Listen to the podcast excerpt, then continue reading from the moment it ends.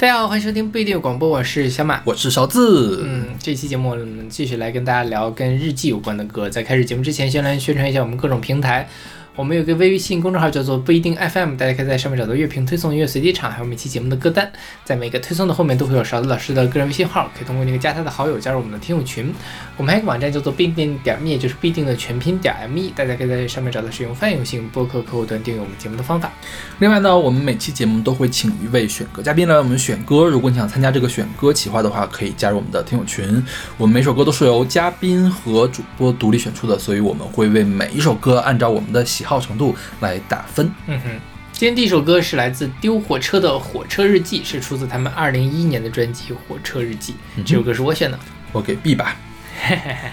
这首歌我觉得它应该是丢火车最有名的歌了，是不是？它有一首更著名的歌曲，叫什么来着？天哪，我想想啊，哦，对他们最出名的歌应该叫《茶底世界》。嗯哼，哦，我相信你一定听过，我应该也听过哦，但我怎么对这个《白兰鸽巡游记》更好像更有印象呢？《白兰鸽巡游记》也挺出名，所以他们其实 hit 曲还是有一些的。对，嗯，你知道我为什么给 B 吗？为什么？就是这个歌，我觉得它的副歌很好，但嗯，它主歌写的有一点点让我吃不下去。太平庸了吗？对，太平庸，就是哦抖音歌曲也这么写啊，是的，是吧？嗯，嗯，但是他的副歌真的很棒，就是他那个副歌旋律，包括他的演唱，一唱就可以抓住你。对对对，是。而且我这次做节目，我才发现他们是黑龙江的乐队你。刚知道呀？我刚知道，我一直以为他们是西北的乐队。我当时做音乐地图的时候，就在想要不要选丢火车。嗯，OK，我们音乐地图是我们第二期节目了，嗯，黑吉辽应该是我们第二期做的吧？还是第一期啊？第一期是红歌翻唱呀。哦，对对对嗯，第三期啦，第二期是师哥我们大吵架的哦对对对对嗯 然后那个就是我们当时连做了四期的音音乐地图，嗯然后是就是从邵老师的家乡黑龙江开始，然后做到了港澳台是不是？没有港澳啦，啊台湾正好是三十二首三十二个省市自治区嘛。嗯，然后再加上就是就是这样，正好做四期节目。我当时就是以邵老师家乡黑龙江作为第一期的开始，因为黑龙江你得选二手玫瑰啊，对对对对对，选选丢火车有点不太像话，你知道吗？是，是而且我确实二手玫瑰是水平还是比他们好很多的啦。对。我说实话，我没有那么的喜欢他们，嗯哼，因为怎么说呢，我可能年轻的时候会喜欢，我现在觉得这个东西有点太年轻了，五月天，是 有一点这样的感觉，是就有一点多少有点听不进去了。嗯但是我大概十十多年前我是会所以这首歌你给什么？我还是会给 A 了。OK 啊我还是会给 A。会经常听的是吗？呃，就那就 B 吧，就偶尔会听拿出来听。干？嘛了？真是的。是，就但我是喜欢这首歌的。OK，是还是给 A 吧，就是这，我觉得这个这个值得一个 A 了，对对你来说。是。然后这个丢火车其实他们还蛮红的，嗯就是他们零八年的时候出了第一张 EP，然后后来又出了呃这张火车日记。他们实际上其实并不是很高产。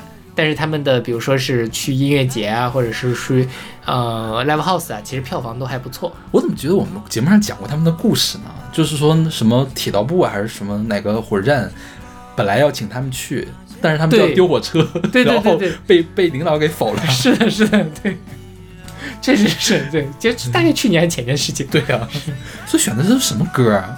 忘了，我怎么觉得就是这首歌？不会吧你也不会，有可能是在聊别的事情或者我们聊火车那一期的时候，？OK，嗯，对。然后呃，他们这首歌呢，我他就是让我想到了前两天。勺子老师在我们的听友群里发了一首水木年华的新歌，你要给我证明一下，我不是给大家去评分分享，对我是给大家看看水木年华都在做什么东西啊。就是很烂，就是非常烂。然后我就觉得说，同样的说你要去讲，就是直直抒胸臆来说自己的这种理想啊、年轻啊、热泪盈眶的什么。有些人，比如说像《丢火车》这首歌，就不会让你觉得矫情，嗯对吧？它就其实也很简，它就叫《火车日记》，三炮就是在讲他们自己的日记嘛。嗯对，那他就是说，谁在快乐的坚持信仰，谁在快乐的继续歌唱。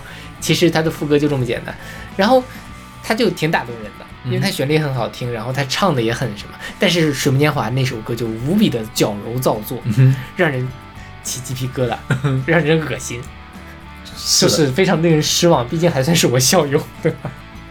希望他们就因为什么的话，每年我们学校每逢十年都要搞校庆嘛，然后每次搞校庆办晚会，他们一定会回来唱歌，嗯哼，这是真的不。唱点老歌 OK OK 了，他老歌还可以了，就李健时期那个歌。是的，嗯但他们现在真的是非常的差，就希望他们，而且他们最近搞巡演，什么我的手中的吉他是治愈世界的枪，啊，倒吸一口凉气。OK，对，就是我觉得救火车还是很好，跟他们一比，真的是《救火车太好了。嗯嗯，我觉我觉得我比较喜欢这首歌的文本，嗯，就是说它叫火车日记嘛。嗯你想一下，火车跟汽车有什么不同？火车它是有铁轨的，所以它可以一直往前走，然后它的路权最高，嗯，就是说谁都给他，谁都得给他让道，所以它可以放心大胆的往前走。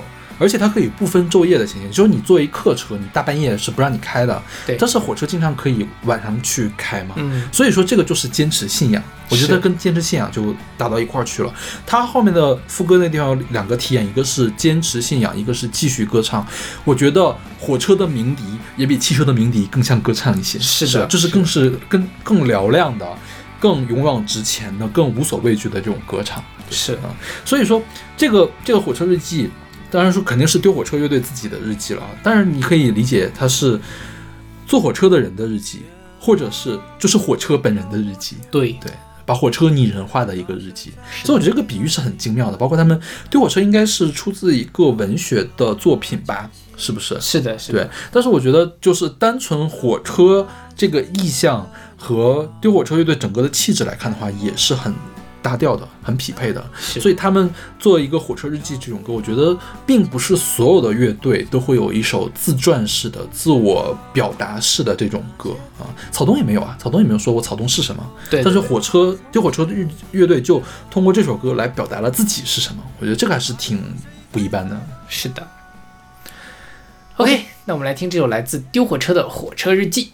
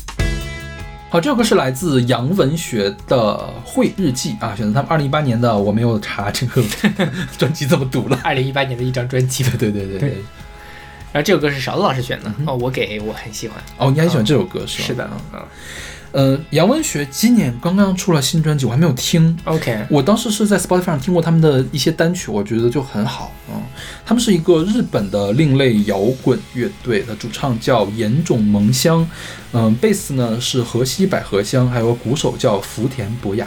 三个女生，嗯哼，对，就是我我觉得还因为女生做呃摇滚乐的就不是很多。嗯，纯女生的更少。对对对，是，然后这这种这种风格的其实也就也非常少，所以还还挺挺令人惊喜的。嗯哼。对，他们是做音墙嘛，所以是钉鞋的，嗯然后很多失真吉他，但是我觉得他们跟很多这种嗯钉鞋的乐队不太一样，他们的主唱就是这个岩岩冢萌香的声音很好听。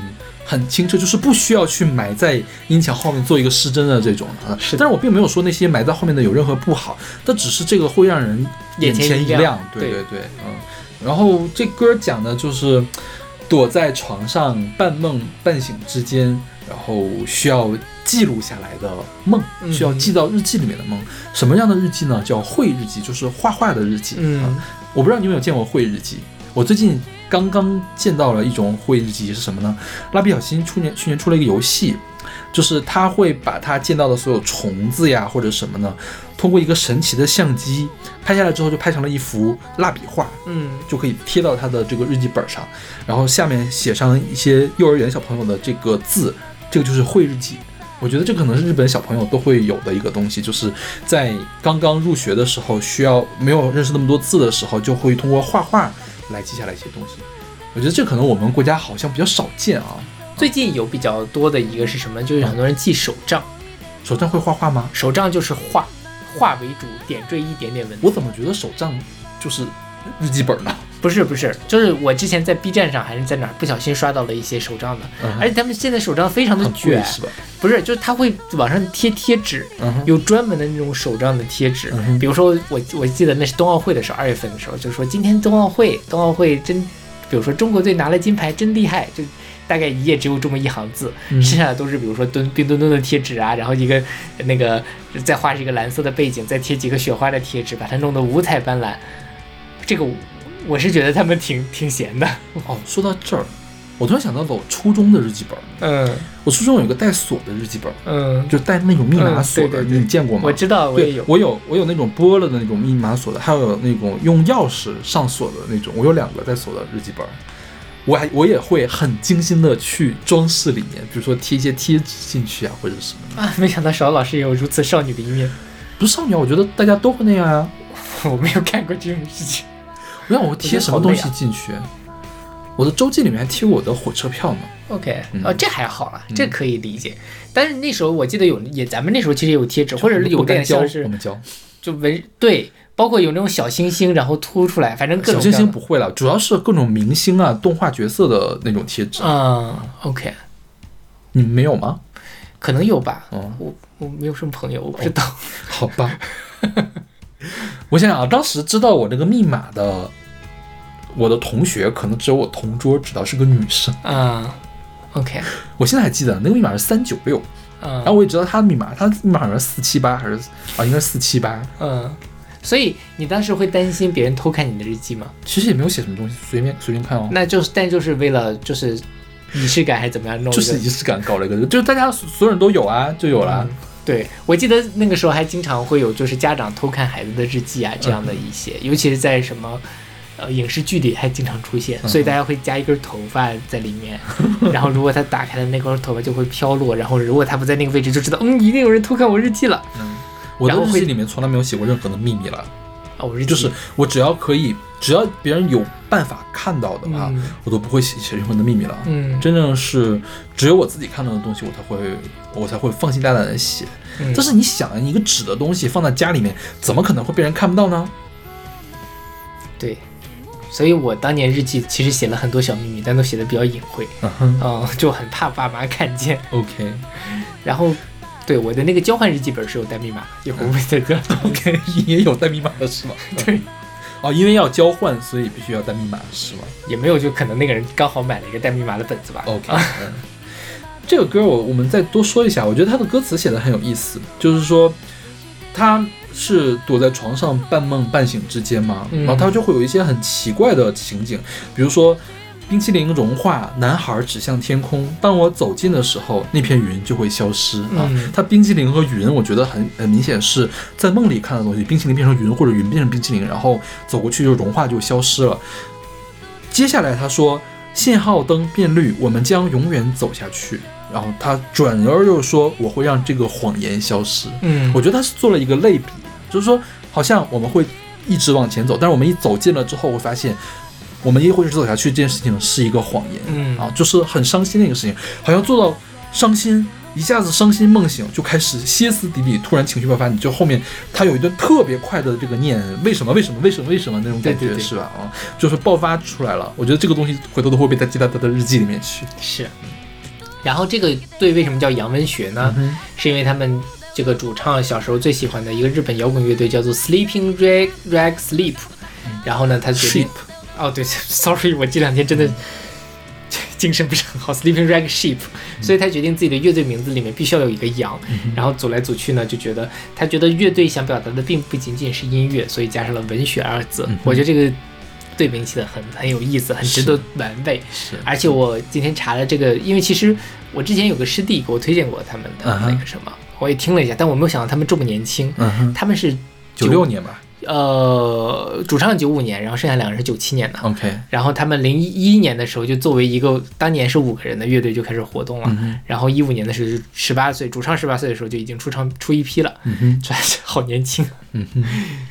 OK，那我们来听这首来自杨文学的《会日记》。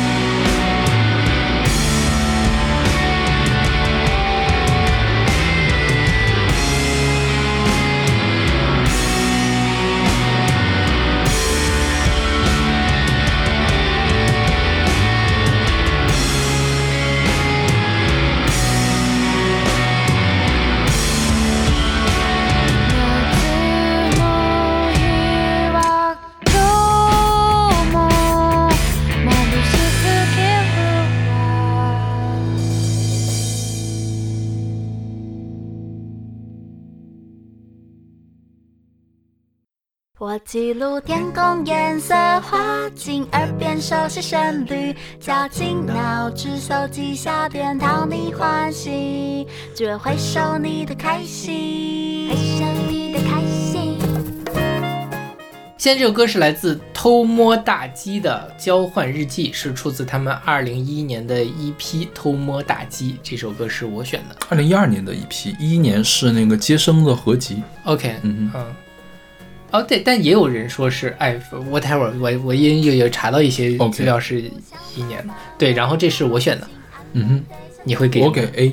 哦，OK，那我觉得就陈绮贞啊，你不觉得就是前两张专辑的时候的陈绮贞吗？是就是那种很典型很典型的，台湾小清新，是的，小清新用的木吉他，还有口风琴。我觉得口风琴这个东西真的是好小清新啊。是的，是的，就我想到了我大概本科的时候听的什么九二九啊，然后包对，还有自然卷啊这种东西，就是这些青春的感觉扑面而来，因为那就是我刚刚接触台湾独立音乐的时候听的东西，就是这样的东西。而且那时候好像这这个路线还挺红的，所以他们其实一一一年、一二年的时候就在街声上什么嘛，但他只出了这一张 EP，好像后来也没有在一三年之后就没有再看到他们活动了。嗯哼，对然后这个歌的它叫偷摸大鸡嘛，看起来就是很有趣色情，对。然后我在豆瓣上标了这样一批，因为就两三首歌，然后有人说，哎，看了你推荐，专门去听，结果没想到是这样的音乐。这个 偷摸大鸡，，那你以为是什么样的音乐？好吧？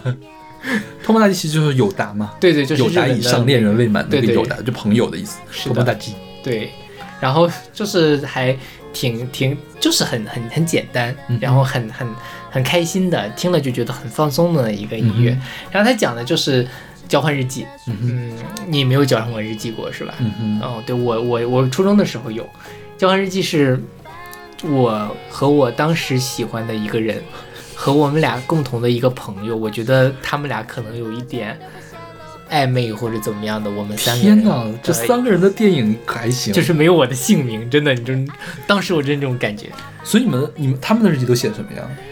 青春就是烦恼吧，就是学习成绩下降了，被家里人骂了一顿啊什么的，类似这种。然后我不能跟你做同桌了，我好难过。哼，因为我跟其中我暗恋那个人，我们俩做了一阵子的同桌，哼，啊、然后后来就又 somehow 我被安排跟校长的孩子同因为桌，因为你是好孩子，是因为我是好孩子，我要带他学习，类似这种，然后我就觉得啊，上天拆散了我们，强权政治，然后我就所以真的会发生这种事情是吗？啥呀？就是就是这种这种安排的座位。你知道我当时我跟我的第一个同桌分开是因为什么吗？嗯是因为我们班有另外一个老师家的孩子，也是学习很好的一个孩子，他的同桌呢就是那种。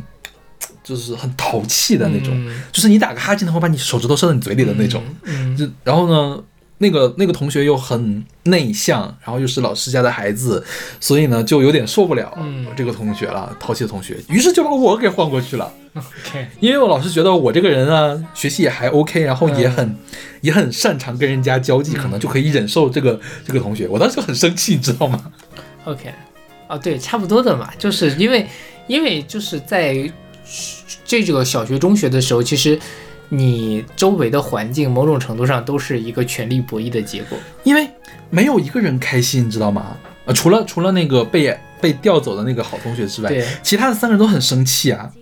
我也很生气，我原来同桌也很生气，嗯，然后跟我的新同桌也很生气，干嘛嫌弃我呀？很明确嘛，他是觉得自己被嫌弃了。肯定是被嫌弃了呀，OK 太明显了吧？我都感觉到了，他肯定感觉到了呀。OK，对，反正就就是我当时就很很难过嘛，因为本来我们俩做了半年同桌，就觉得挺开心的，哦后来就是被拆散了，嗯然后就就好难过，然后我们就写日记。我记得那个那个日记是有密码本密码的，这你们互相交换日记这件事有别人知道吗？啊我不知道有没有别人，应该没有。我们三个写一本日记天哪，啊。天哪，沙老师有词穷的一天 我好惊讶呀！啊，很很奇怪吗？我没见过这样的，就是我身边没有这样的人。这是一个公有的私人日记本，就是我们三个可见的，然后有有密码的那种。OK，嗯，对，我不知道那本，反正不在我手上。三家村文集是吗？所以现在已经不见了是吗我因为那本日记本身它的产权不属于我？OK，啊、然后毕业了之后我也不知道那本日记去哪儿，反正不在我手上。嗯哼，对，如果在我手上呢，我可能也不会再又打开它了。就是我会跟我有跟其他的朋友会互相写东西，嗯但是不是日记，嗯我觉得更像信。嗯，就写信也会写，就即便是同班同学或者同校的同学，但是会写信，会写很长段的东西啊。我觉得那个也近乎创作的东西了。嗯就是我不会写日记，不会说今天记了什么，不会写那么私，也会写很私人的事情，但是它的体力不是日记的体力。嗯哼，明白。嗯哼，对，其实 OneNote 很适合做这种交换日记，嗯，就是可以共有日记本，然后就可以直接创作同。步是吧？对，甚至可以你们两个一块儿写，啊。协同啊协同写作。我能想到这个的唯一场景就是写一块写什么本子啊，或者写论文什么的，没有想到可以写共享交换日记。因为我们之前我之前写过试过协同写作，嗯协同写作，尤其是做这种社会议题的时候是很好，你可以明显的看到别人的思路是怎么样的，包括他怎么改文章，你都可以看得出来。对，但是我觉得有的时候被别人盯着怎么写，很可怕。但是其实你写的时候，你又会忘记你被别人盯着，你不知道谁在盯着你没有。我最近就是跟我老板一块写东西嘛，嗯，然后他就是他就是那那个我就是他问的一个问题然后写作是吧不是，就是线下的盯着我写。那也没有必要吧？不是，就是在那聊嘛。他说：“那你就把它写下来吧。”然后就很，就是那个时候你脑子是宕机的，嗯我写不出来。OK，然后就说：“老师，我能不能先写一会儿，我再给您看？因为那个如果旁边有人写，我就觉得写写作是一个很很尴尬的事情。我觉得啊，就是我们这个学术上的事情，我是可以被别人看着写的，嗯但是很私密的事情不可以。哦，那那不行，对，很可怕。OK，然后就上一期我应该说到了，就是那时候没什么朋友嘛，然后这两个人是我比较好的，当时最好的两个朋友，嗯，所以就是特别有欲望想要跟他们去倾诉，嗯哼，但是呢，人家是一对儿是吗？后来，也其实也没有在一起了，他们两个，嗯但就是就是这种关系呢，就是三个人的关系就很容易不平衡，然后就会让我尽量心里心里酸酸的呀，或者是什么的，嗯因为还喜欢其中的某一个人嘛，他俩走得近了呢，我也不开心，但问题是那个人其实也是我的好朋友，嗯，然后反正就是很很矫情的一个事情，好想看哦，怎么办？我不知道那个东西已经不在了，那个我不知道在哪儿。？OK，OK，那我们来听这首来自偷摸大鸡的交换日记。我记录天空颜色，画进耳边熟悉旋律，绞尽脑汁搜集小点，讨你欢喜，只为回首你的开心，回收你的开心。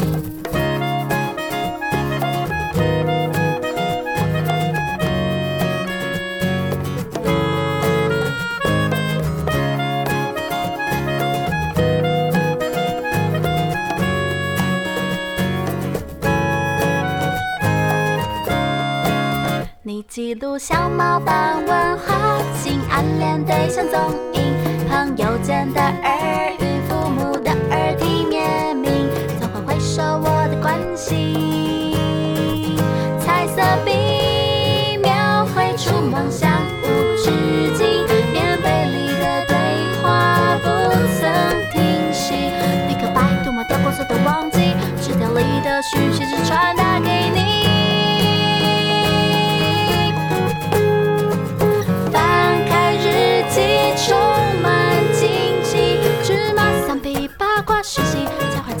绝对不泄露痕迹，翻开日记发现叹息，流言蜚语案件袭击，不被打败要彼此互相鼓励。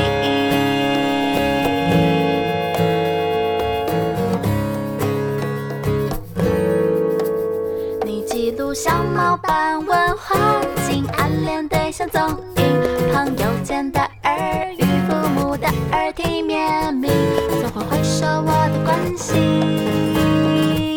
彩色笔描绘出梦想无止境，便本里的对话不曾停息，立刻把涂抹掉歌词都忘记，纸条里的讯息只传达给你。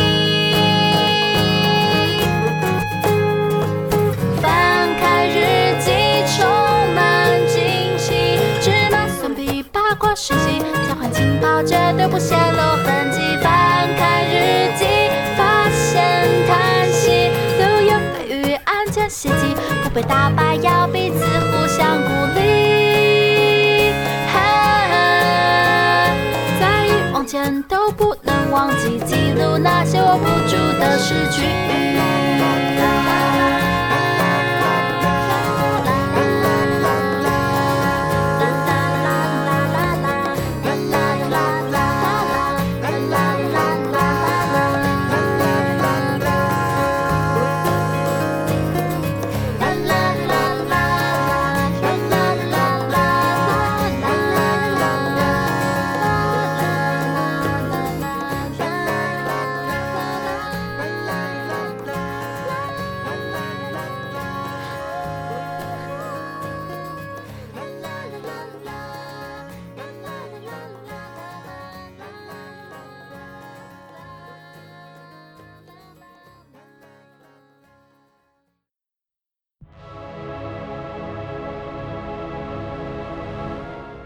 现在这首歌是来自柳应婷的《狂人日记》，是二零二一年的一首单曲。这首歌是我选的。嗯哼，OK，哎，OK，这歌我还挺惊喜的嗯哼，啊我，没有想到他是一个偶像歌手。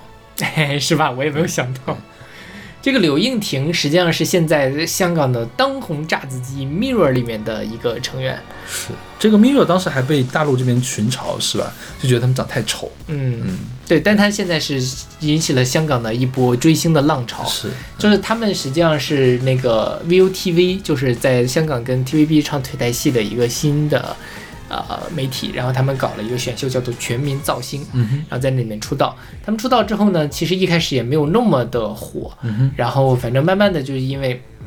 因为那一年就是一九年到二零年、二一年的时候，香港经历了很多，包括疫情在内的很多事儿嘛，所以就比较不是不温不火。后来是因为去年的时候，香港翻拍了台那个日本那个电视剧《大叔的爱》，嗯哼。然后 Mirror 的两个成员在里面饰饰演了两个角色，就是天哪，这个真是太适合男团去演了。是，就是就是这个粉丝们岂不是要爆炸了呀？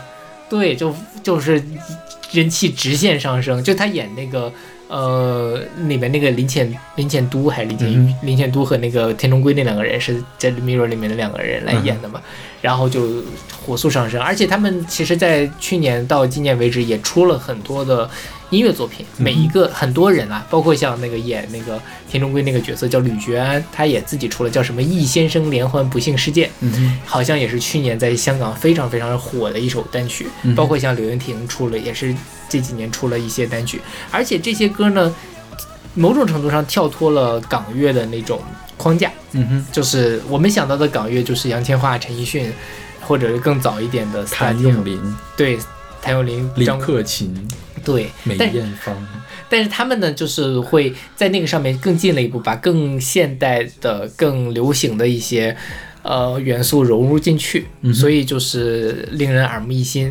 他们在香港就非常非常的火，嗯嗯，就是火到那个，我觉得我就我的一点点观察吧，我觉得有那种当年呃超女的时候对于中国娱乐圈的那种影响力的程度，嗯对啊、而且他们还挺厉害的。我就比如说像这个刘云婷，我觉得她唱功还是不错的，嗯，就是比我想象的偶像歌手要好好非常多。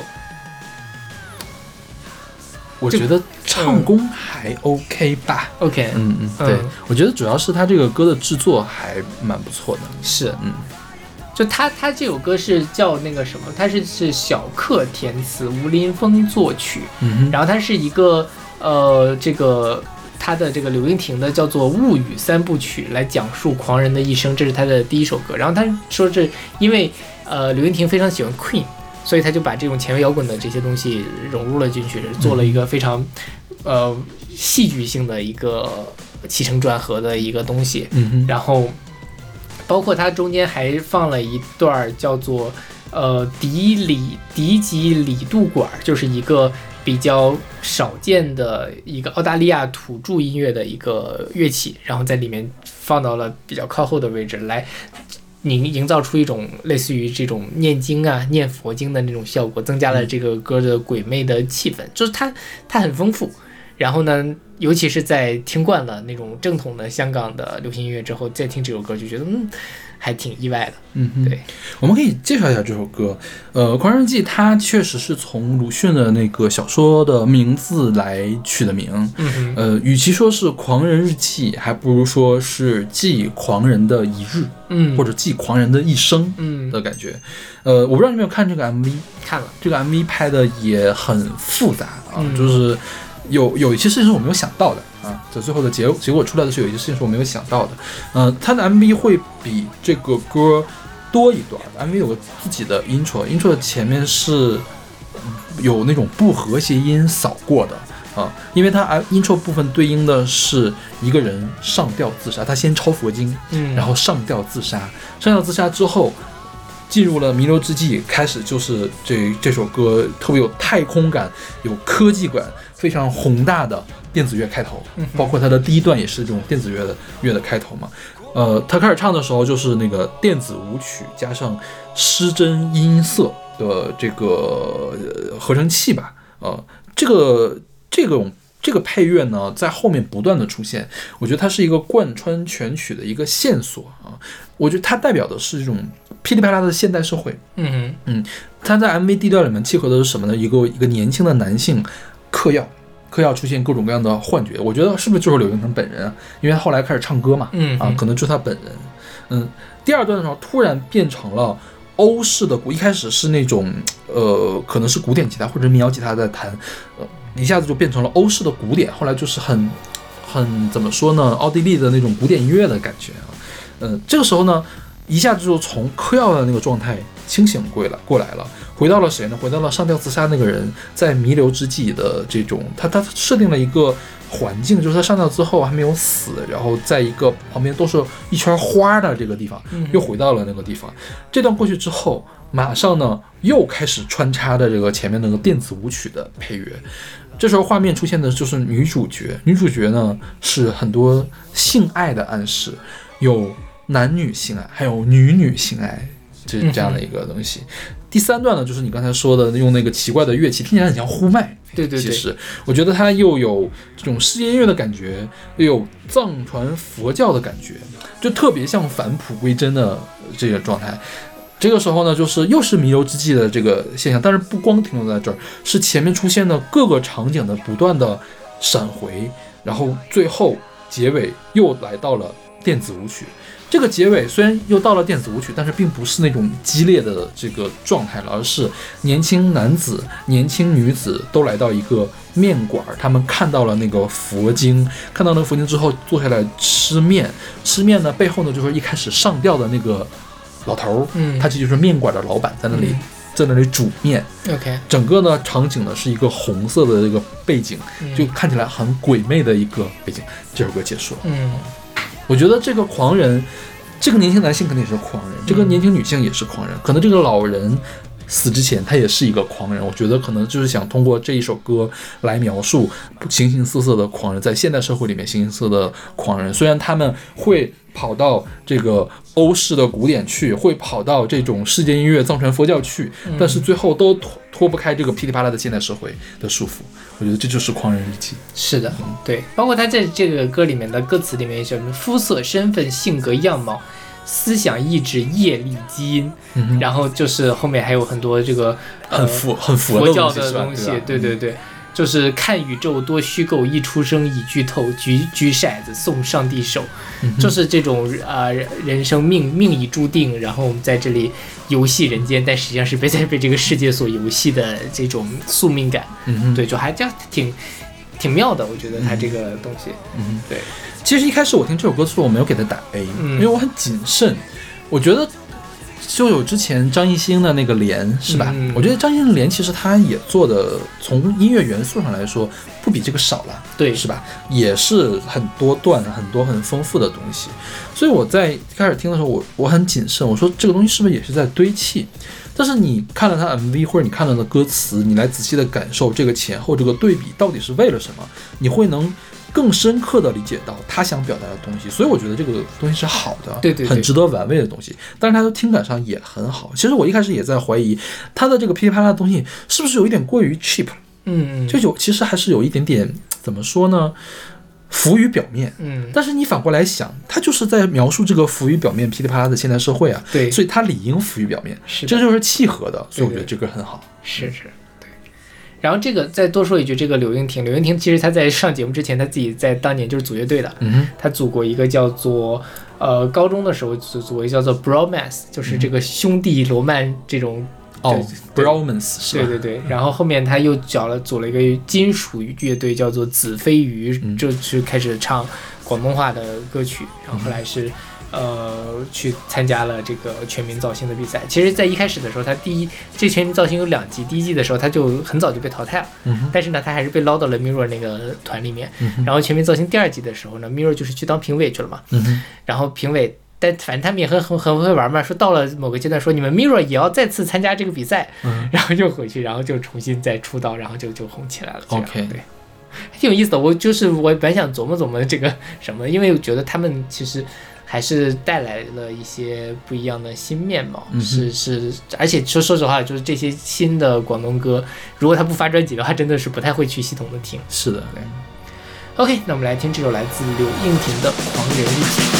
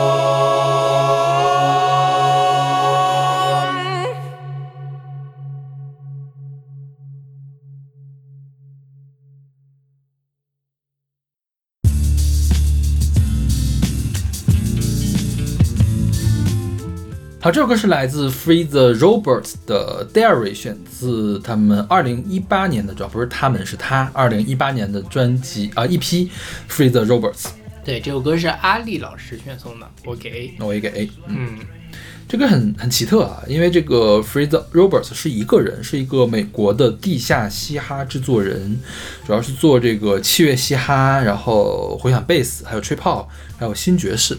嗯哼，这首歌呢，就是一个多采样的一个曲子，它采样了六首歌。嗯呃、我们听到他一开始唱的 Dear Diary What What a Day It's Been，嗯这个听起来很悦耳的这个旋律呢，是一九六九年一个英国前卫摇滚乐队 Moody Blues 的歌叫 Dear Diary。嗯哼，后面呢还有一段说唱，说唱是说晚上不能入睡呀、怎么怎么样的这个呢？这个是一九九一年美国的一个南部说唱组合，也是匪帮说唱的组合，叫 Ghetto Boys 的。Man playing tricks on me 啊，这个好像也是挺有名的一首歌啊，相当于他最主要的人生的部分就是这两部分给融合起来的，一个是说 Ghetto Boy 说自己夜不能寐，Moody Blues 说我要给他记到日记里面去，嗯。对，后面呢还有就是，如果你对古典音乐稍微有一点了解的话，会知道他们用了巴赫的那个给管风琴写的副呃托卡塔克赋格的旋律，呃，这个是一九七零年一个英国前卫摇滚乐队叫 Egg，呃鸡蛋的那个 Egg 做的叫 Fugue in D minor minor。嗯哼，的一个电子摇滚的曲子，也是前卫摇滚的曲子。呃，我觉得这个曲子为这首歌又加了一点什么呢？赛博巴洛克的感觉。对对对，就本来是巴洛克，它其实很神圣，但它是赛博的。嗯啊对，所以整首歌。这几个，当然还有一些其他，比如说世界音乐的这种采样，还有其他的说唱音乐的这个采样，还有乡村音乐的采样，嗯给融进去，你有点听不太出来他们是几个东西拼起来的。对对对它融合的很好。是的，嗯那其实你也不知道这个具体在说什么，我觉得它更注重的是一种氛围吧，对，就是夜不能寐要记日记的这种氛围。是对，但他这个还是有点噼 噼里啪啦的那种感觉，夜不能寐。然后我脑脑子里面其实是火花开始爆炸，对，就是觉得自己文思泉涌，真记起来也觉得，对我我我有时候晚上经常会这样，就是躺着床上，就我有特别好的想法。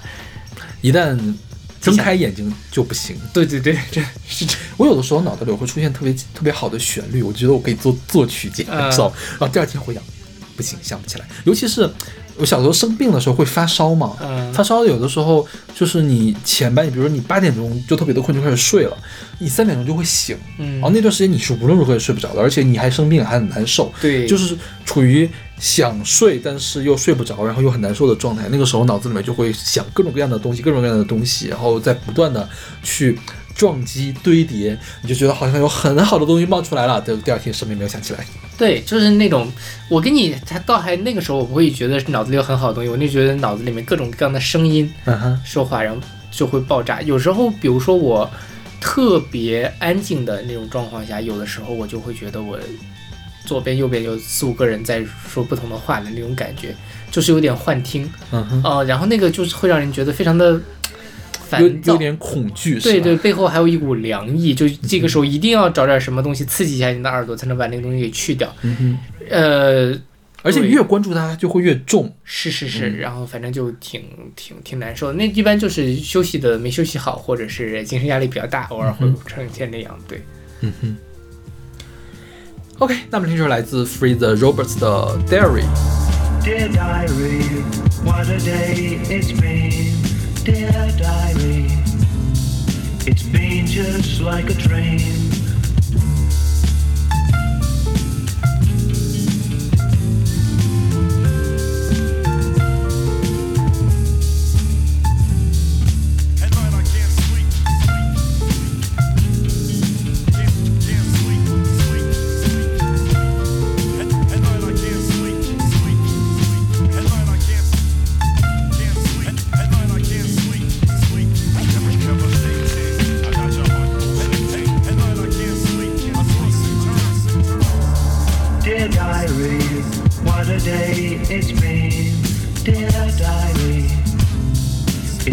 Just like a train. Night I can't sleep. I toss and turn. Been just like a train.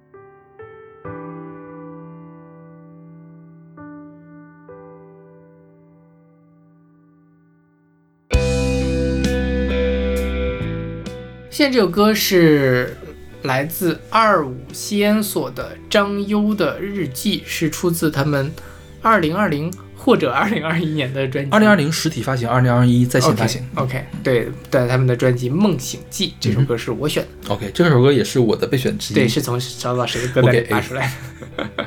我很喜欢这首歌，我很喜欢这张专辑。OK，嗯这张专辑有排到我们前五十吗？好像有吧。好像是有的，对对对，就是我我很喜欢，我听了一下，我觉得很是我的菜。嗯，是丧丧的嘛。对对对，因为就是宣传语就会说他们像草东，小草东，对，而且他们说毫不避讳的谈起马迪、宋冬野和万青等音乐人对他们的启发。嗯我还是第一次见到台湾人把马迪当做自己的那个音乐启蒙的对对不是音乐启蒙启发吧 OK，不能说是启蒙了。是，我觉得宋冬野在台湾确实是很有名，对但我，没有想到马迪在台湾也会有这么大的受众啊。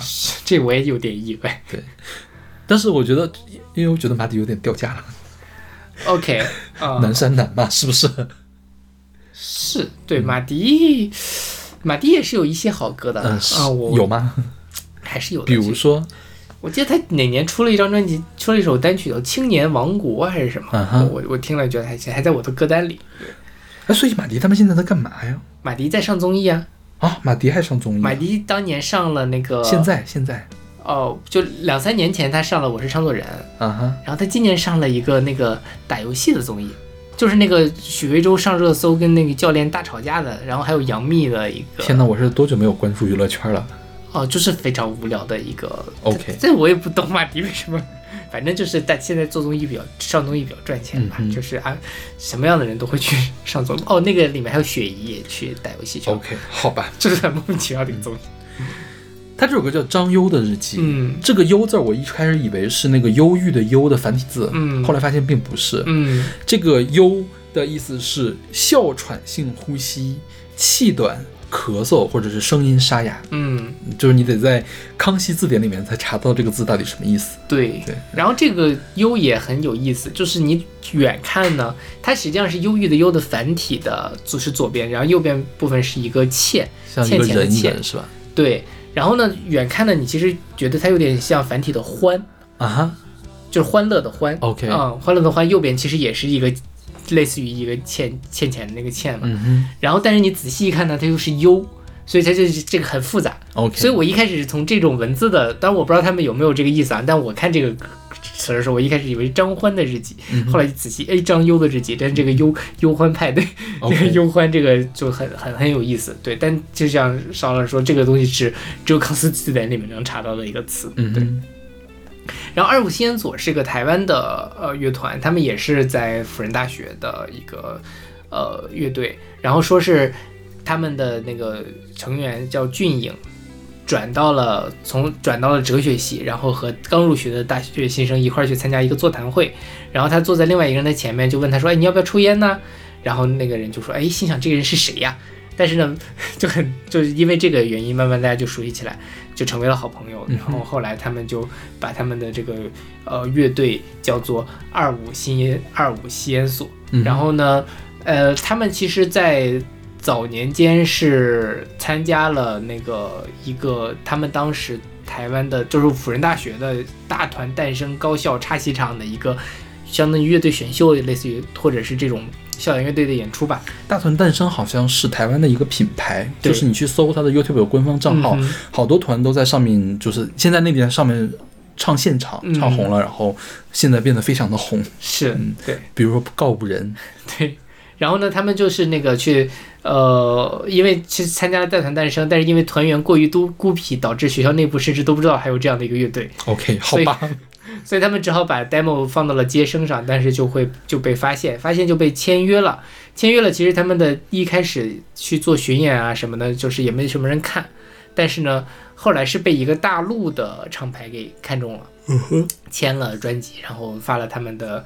呃，到目前为止应该是发了两张专辑，就还挺挺挺有意思的，就是一个台湾乐队被一个大陆厂牌签中，然后去做一个哦，对，就是有一点台味，但是也嗯很，就就台味很重，但是你其实也能从这个过程中看到，其实两岸的摇滚青年是高度共享一套话语体系的。嗯哼。这首歌啊，这首歌我觉得它从演唱到它的 MV 都很有讲头。嗯哼，他的演唱，呃，他开场就是在唱唱到那个看着月光等待明天，希望自己醒在昨天。嗯。其实这首歌你如果听的话，它就是后面副歌在不断重复的两句话，相当于他开宗明义把这首歌的基调给定下来，那就是丧，就是就是他想表达的不是说我为什么丧，或者是说我怎样丧，他想表达的就是丧本身这件事情啊，就是但是从你从 MV 里来看的话，好像这个丧是因为没有办法来做自己，嗯。呃，这样，他他演唱的时候，他第一段呢唱的那个音色和第二段时候唱的音色是不一样的。嗯哼。第一段唱的你感觉他很硬，嗯，就像伍佰那种感觉，伍佰就是咬字也很硬，发音那种平翘舌那个呲呲呲的声音也很强。第二段的时候呢，好像唱的也是同样的旋，它旋律很简单嘛，唱的同样的旋律，它的细节一下子变多了。就是第一段你觉得它咬着唱，第二段它开始连着唱了，就很连贯的唱，而且有装饰音，就是在装呃在换音的时候它会拐一下，丰富了一下。我觉得他在这种演演唱的细节上面就体现了他们这种设计。当然，他们更厉害的呢是他们器乐的设计。前面是用这种呃纯摇滚乐的这种东西起来，后面呢有一段摇滚乐器突然一下子消失了，进入了纯弦乐啊，弦乐的就是古典乐的这个东西。第三段开始唱。开宗明义那两句歌词不断重复的时候，是弦乐和摇滚的四大件儿一块儿把这个气氛推向了高潮。嗯哼所以从音乐上来讲，它是七分二十五，七分二十五秒吧，好像是，嗯还是七分三十几秒。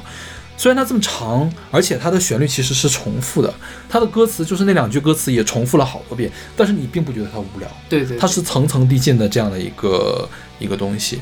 然后你如果看它的这个 MV 的话呢，就会得到更多的信息。它的 MV 和它的封面都是一个另外一个乐队叫显然乐队的叫什么阿法，是显然乐队的主唱阿法来做的。呃，他的这个 MV 里面的主角呢是一个穿着缎面连体紧身衣的人。啊，就是他没有那么紧了，但是他是看的像绸缎一样的那种材质，看不到脸。我觉得它代表的就是这个世界上所有的人，所有的普通人。一开始他是在坐在地上乱涂涂鸦，就是拿着一个墨，蘸着那个笔，蘸着那个墨，就很快的涂过去。因为那个墨也没有很饱满，所以那个涂鸦就看起来很混乱。然后涂鸦涂了一个人的形状，中间刚好空出来一人一个人的形状，他就躺在那里。后面呢，他就开始去就医，就医之后，这个大夫就跟他说：“你怎么样？你怎么样？你怎么样？”然后就完医之后，呃，当然大夫还拿出来一个鸟笼啊，就指了指这个鸟笼，然后这个两个人不断的对话，也不知道在说说什么。最后一段的时候呢，就是你看到站在那幅画前的人，好像把他连体衣脱掉了，因为你能看到他的腿露出来了。然后另外一个画面呢，就是穿着连体衣的那个人在不断的跳，嗯跳跳跳跳跳，一下就倒下了。倒下之后呢，面前的他跪下了，跪下来之后身上开始往下流蓝色的液体，最后他趴在那里，好像死掉了一样，蓝色液液体流到流流满了他的身边，就像血液一样流在他身边，然后最后死掉了。就是你你你从中你可以去感会到感受感受到他这个丧是怎么来的，是怎么样的一个状况。有的人解除了。或者是说没有解除，他他的幻想，他在他他自己的画面前跳来跳去，但是最后他还是满身是血的躺在那里。对，嗯，他们就说嘛，张优，张优是谁呢？张优是每一个面临长大必须和自己道别、向世界妥协的人，是你是我是阿法，也是他自己，是，嗯，对，就是丧，就是对。我觉得可以去完整的听一下这张专辑，这张专辑的质量还是蛮高的。是的，对是的，对。OK，那我们来听这首来自二五西恩所的张优的日记。看着月光，等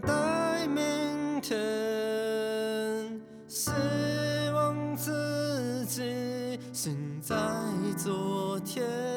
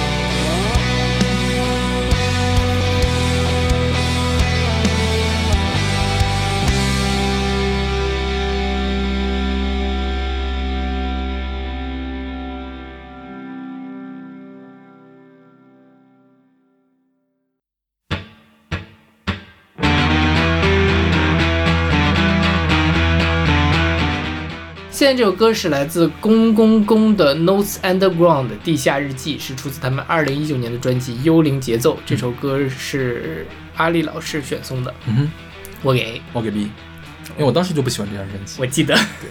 就是我不喜欢它是我个人的原因，我觉得他做的很好，但是我有点听不下去。啊，有可能，嗯，对，因为他是那种极度粗粝，我觉得就是我没有办法找到一个形容词了，就是他怎么把那个吉他音色调成这个样子的？哎，但你不觉得那个吉他这音色特别的爽吗？不觉得？哦，那这真真的，我觉得就很糙，嗯，我觉得是糙而不是爽。OK 对，觉得没有到我的爽点上，嗯所以我就不喜欢他嘛。对 OK 他很 low fi 嘛。就是的，是的对，嗯然后这个公公公实际上是是两个人的一个组合，是一个呃香港人，还有另外一个人是谁？法国人还是哪儿人来着？哦，加拿大人。嗯哼，对，然后他们是唱粤语，在北京发展，嗯哼，所以就是很很混搭的一个组合。他们呢就是做这种。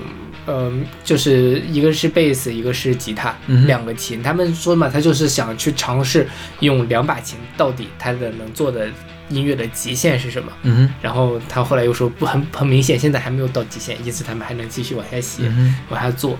然后他们其实呃，就是呃，他们这个风格，我觉得更像是一种大陆味儿的这种，有一点点后朋克或者什么的那种比较呃很难形容，因为你知道他唱的粤语，我想到了谁吗？像谁我想到了黄秋生。啊？对对对对对，我觉得他一点不都大，一点不大陆，他很黄秋生，很老港片。OK，嗯，哦也也是了，对对，你说黄秋生是真的很像，让我想到了之前听黄秋生的一些是吧？歌对，因为黄秋生那种东西我没有很喜欢，那首那首就我很喜欢。对就是我觉得有点太糙了 OK，就没有到我的点上。对，嗯就他这种粗糙的感觉呢，就让我觉得是那种，呃，第一，他他他有一点点工业感，那第二点，他的力量是很足的，嗯哼它就是两个琴在那里。呃，对话，然后一步一步把它的那个主题去展开，你也不需要知道他们到底在唱些什么，嗯但是呢，它就是会刺激到你，让你感受到他们身上的那种能量。对他他的旋律一直在重复，他的旋律也是很简单的，嗯是但是刚才那首歌我就能体会到他想干嘛。说实话，这首歌我一直没有想到他这个地下日记到底地下了是哪里地下记了什么东西。我觉得这我我理解他地下日记就是他的某一种即兴的日常吧。就因为我觉得这种像这种编制的其实是很靠即兴的，呃插琴什么来驱动的一个，所以就是想不到好名字了，就是起了中国名字。因为因为他有那个什么，他有歌词的，对。这歌词我也没有看懂是在说什么。对。就是因为他就是那个主唱那个那个那个呃香港人说是，呃，用粤语创作还是很不一样的，给他们的增添了一个新的维度。用粤语唱歌的时候，发音要和文本完全一致，然后呃，而且他们百分之九十五的听众都听不懂粤语，所以如果他们知道那些歌词的意思，估计会非常吃惊。但说实话，我觉得他们的歌词就很看不出什么意思。看不懂，对对对对，所以不是没有办法吃惊。OK，然后呃，也有人批评他们，就说他们的那个呃歌词写的太表面，太注重于跟旋律的咬合，以至于有点看不明白，就是就是忽略了它本身表达的那一层含义，过于对。但这也可以是一种尝试了，我觉得，嗯。然后很有意思的一个事情就是，他们曾经当过《落日飞车》的巡演嘉宾，哈，因为说是主唱和落日飞车的呃主唱和鼓手认识有十年，然后而且落日飞车以前是一个做电子做噪音的乐队，很难想象。我也我落日飞车做电子我倒是能想象，做噪音倒是我也可以想象了。嗯，对他们是钉鞋嘛，对他们另外一个乐队是做叫 Forest，的是那个后朋噪音摇滚，嗯对就是。而且他说他去落日飞车做嘉宾的时候，其实听众也很容易被他们的音乐感染，然后就会嗨起来。嗯哼，虽然我觉得其实挺，但是我觉得他们的歌是，如果你在现场或者什么，很容易被他们带动起来，因为他那个节奏感实在是非常的强烈，嗯，就是很容易就被卷进去。我之前看了谁呀、发梦朱莉的那个现场，前面是那个李建宏还是谁的一个非常实验的，啊，就真的是有点听不进去。我上次好像是不是在节目里面讲到过这件事儿？发梦朱莉也很实验了。对，但发梦朱莉很好玩嘛，嗯至少就是你他那个那个东西能刺激到你，比较容易进去。那个就纯粹真的是实验的，就是也也没有什么旋律什么，就是就我每年都会标记李彦宏的新专辑，然后每年都不会去听，一首歌四十分钟，实在也是听不有点听不过来，我觉得。是的，对。OK，那我们来听这首来自公公公的《地下日记》。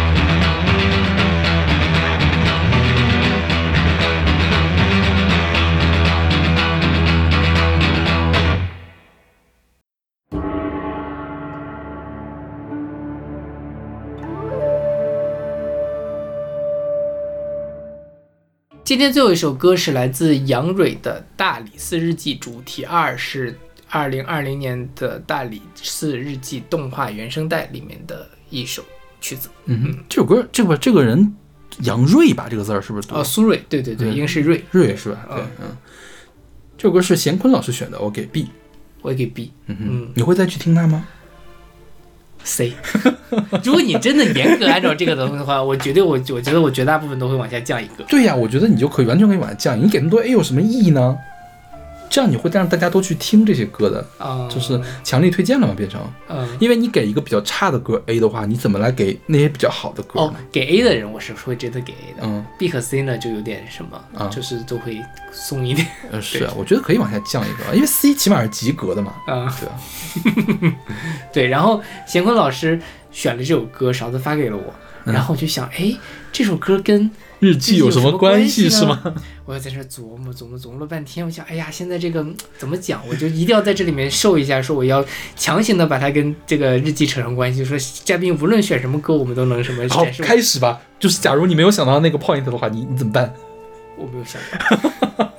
然后后来仔细想了想，哦，看这个题目《大理寺日日志》，对哇，原来就是这个意思。你有看过这个番吗我？没有，我看过几集，嗯，就是大概五六集吧。因为其实我我对国漫没有那么感兴趣了。嗯它的设定是什么呢？我我没有看到最后为什么会出现这个设定啊？嗯它的设定大概是一个架空的武则天时期的事情。武则天那时候不是大理寺嘛？大理寺相当于现在的法院，嗯或者是就法院吧，嗯刑部是公安局嘛，嗯他们是法院。嗯，然后这个主角呢是大理寺少卿，就是嗯法院副院长、嗯啊，大理少卿甄远道，是的？是的，然后我今天在想的时候，突然想到了但是少卿不是真远道吗？原来他那个主角呢叫李炳，嗯但是呢，他是一个猫的形象，嗯是一只等身大的猫。嗯嗯、据说是没有，我没有看到讲为什么它是变成这只猫呢？好像是跟什么猫妖有关系。然后就是整个这个剧呢，因为它是一只猫，会有很滑稽的地方，而且是那种很坏、很帅的那种猫。我觉得还有很多福瑞控嗯 很喜欢它，就是。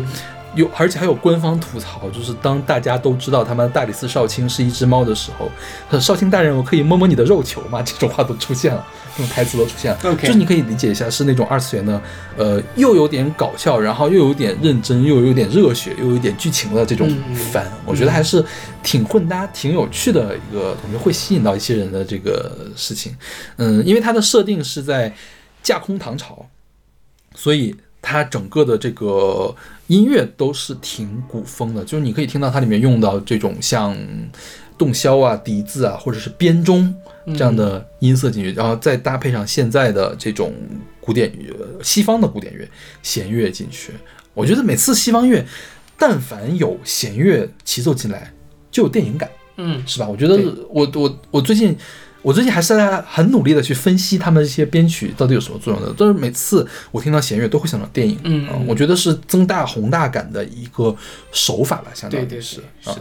一方面需要用中国传统乐器和传统的音阶来拿到中国的古意，一方面用西方的这种有低音声部的弦乐来营造这种宏大感。嗯因为呃，中国传统器乐好像是比较缺贝斯这个嗯。呃声部，所以就会觉得有点轻飘飘。对。但你加了这个东西之后，就让它落下来，让它比较宏大了。是。对，嗯，说实话，我看了几集之后呢，呃，它这个日记的部分也没有完全的体现，我也不知道为什么它叫大理寺日记，很有可能日志很有可能呢，就是因为它是像福尔摩斯的那个作品，其实是华生写的东西嘛，嗯。我觉得可能。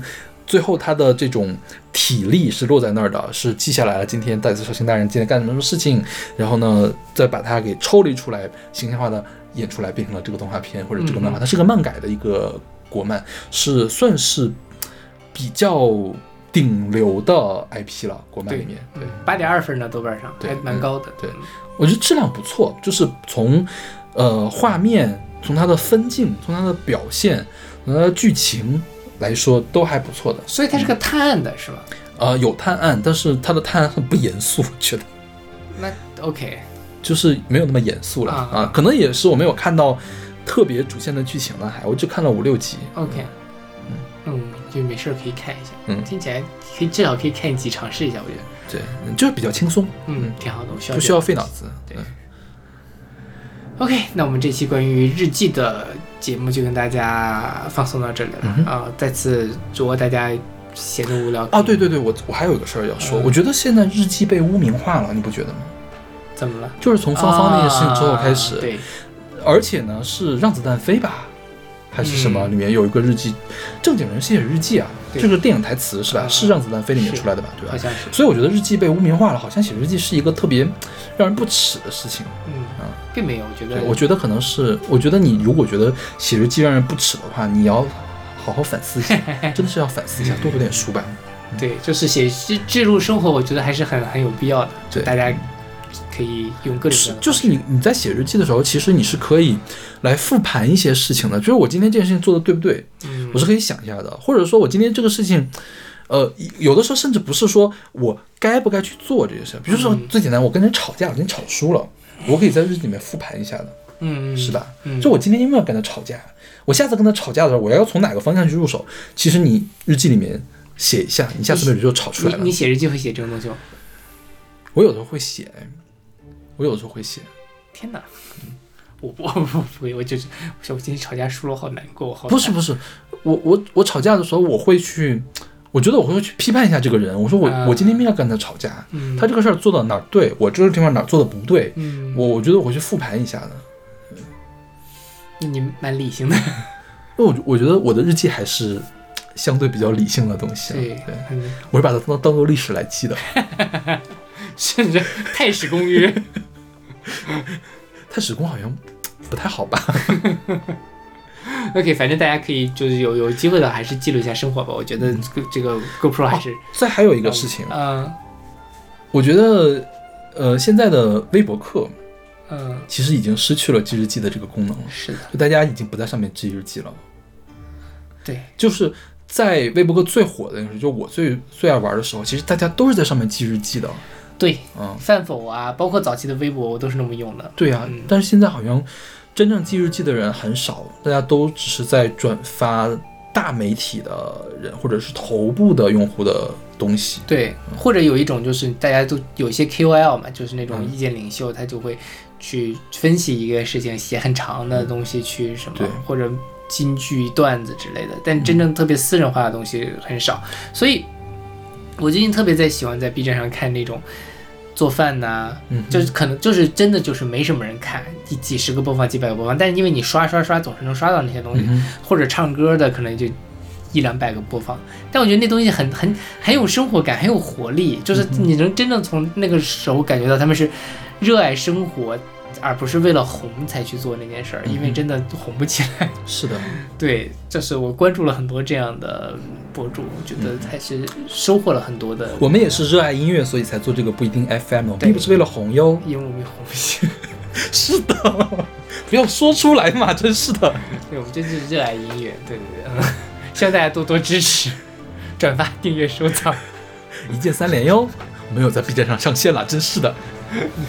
我有考虑有没有在 B 站上上线，后来我发现太麻烦了，真的很麻烦，我觉得要传那么多。我觉得我们现在已经搞了两个平台，三平台嘛，三个平台，对，三个平台。再加上微信公众号，唉四个。对所以每次我每次发微信公众号的时候都要花我两个小时，我觉得真的是好痛苦好累。我我们以后能不能把那个什么每收收 notes 不是就那个推荐每日推荐那个环节省掉？什么叫不是就是往期节目推荐那个节目环环节那，个很简单呀，因为我还要一个一个加链接，要花五个，花掉我那那是我可能每天做，因为而且那个是我基本上所有那个发节目的最后一个环节，嗯，就做那个时候就觉得好累啊，那个需要花一分钟吗？要吧？因为你五个要一个一个加呀。就一分钟不就搞定了吗？对，但就那时候就是已经属于已经耗竭的状态，因为前面是说实话，我觉得微我的微信公众号也没有人在看了，那倒也是，是吧？对，所以我最近都这样，我们不是每周都要写邪教作业吗？嗯，我会在我的微信公众号里面写特别长的 show notes，我发现了，然后我就抵掉了我这次的邪教作业。我昨天还在还在那个反思我自己，就是勺子的收 notes 越写越长，我的收 notes 越写越短，我我觉得啊，你那个是稍微短了一点点了，还是 就真的我我就我，大家从这个枯竭了，是吧？真的是枯竭了，我对我我觉得我是对生活已经感受力都丧失了很多，嗯嗯。所以就就挺挺但我最近发现，我 show notes 这个地方，有的题材还可以了，有的题材就有一点点难写，你知道吗？嗯，就是因为它是个命题作文嘛。对呀、啊，就是我有时候会先写了一个八百字的一稿，发现，哎呀，实在是编不下去了，已经圆不了了，重新再开头再来一遍，哎我好佩服你，多写写就可以了。我不想写，我好累，我现在想想都累，我 OK。OK，哎，这感觉是什么？我还是要鼓励大家做记录生活的。我我也为我自己丧失了对生活的感受力而感到苦恼，我会努力的恢复的。因为一般情况下，我如果写了那个 show notes 的话，我当天就不会写日记，我的日记就会跳票。啊，嗯，因为我觉得确实也是输出是有限的，对，不可能一直在输出。但是我觉得，八一千字的话，还是每周一千字还是输出的出去的。我会努力加！油，两两周一千字哟，五百字也可以了。再说吧，再说吧，我会努力稍微写长一点 最多多写一两句话，可能就拉倒。嗯，OK，那我们这期节目到这儿，下期再见。下期再见。